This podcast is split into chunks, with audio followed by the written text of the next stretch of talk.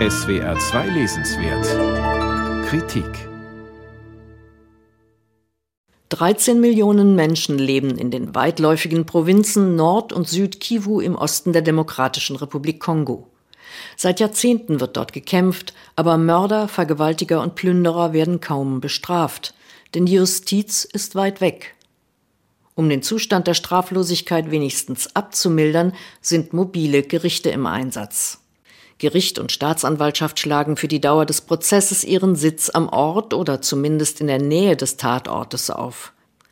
Den Opfern wird der weite Weg in den Palais de Justice der Provinzhauptstädte Goma bzw. Bukavu erspart, sagen Verfechter der mobilen Gerichte. Das sind vor allem internationale Menschenrechtsorganisationen, die für finanzielle und logistische Unterstützung sorgen. Patrick Hönig war im Ostkongo, er hat mit Prozessbeteiligten und Opfern gesprochen und viel gelesen. Anhand von drei bekannten Strafverfahren vor mobilen Gerichten behandelt er sein Thema. Teilgenommen hat er an keinem der Prozesse. Von der ersten Seite an ist klar, Patrick König sieht die mobilen Gerichte im Ostkongo sehr skeptisch. Einige Einwände sind nachvollziehbar. So macht es eine an deutsche Gerichtsbarkeit gewöhnte Betrachterin durchaus ratlos, wenn Hönig eine Statistik anführt, wonach in Südkivu an 20 Verhandlungstagen 382 Fälle vor ein mobiles Gericht gebracht wurden. Wahrheitsfindung bei solch einem Tempo ist kaum vorstellbar. Sinnvoll ist auch, wenn Hönig auf die Geschichte mobiler Gerichte im Kongo verweist. Die gab es dort bereits Ende des 19. Jahrhunderts, als das Land Privateigentum des belgischen Königs Leopold war.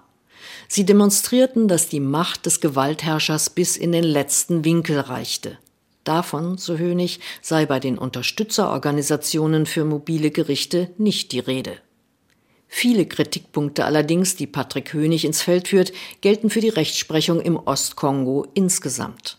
Mangelhafte Respektierung der Rechte der Angeklagten und ihrer Anwälte, korrupte Richterinnen und Staatsanwälte und eine Gerichtssprache, nämlich Französisch, die viele Menschen kaum beherrschen.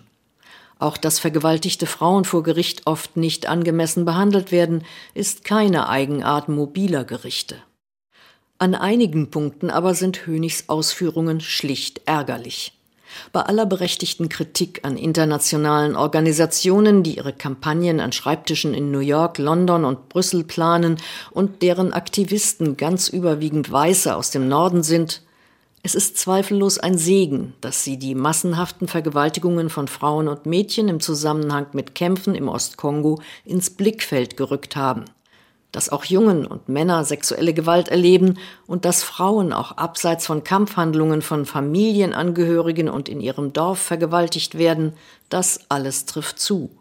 Aber das spricht nicht dagegen, dass Vergewaltigung an Frauen als Kriegswaffe vor mobilen Gerichten verhandelt wird. Dabei argumentiert Hönig bisweilen widersprüchlich und fahrig, etwa wenn er Vergewaltigungsvorwürfe als Einnahmequelle ins Gespräch bringt und zugleich mangelnde Entschädigungszahlungen an Opfer beklagt. Durchaus erhellend sind einige Seiten am Ende des Buches über mögliche Ergänzungen und Alternativen zur mobilen Rechtsprechung. Ist es für den Heilungsprozess der Opfer überhaupt nötig, über die Taten vor Gericht zu sprechen? Ist traditionelle Rechtsprechung, wie sie etwa im benachbarten Ruanda nach dem Völkermord in Gachacha-Verhandlungen praktiziert wurde, ein Weg zu mehr Gerechtigkeit. Hier argumentiert Hönig durchaus differenziert, mehr Informationen wären nicht schlecht gewesen. Insgesamt aber hinterlässt seine Abrechnung mit den mobilen Gerichten im Ostkongo und mit den sie fördernden internationalen Menschenrechtsorganisationen einen etwas schalen Beigeschmack. Patrick Hönig, Ein Ende der Straflosigkeit, Mobile Gerichte im Osten der Demokratischen Republik Kongo, Hamburger Edition, 315 Seiten, 30 Euro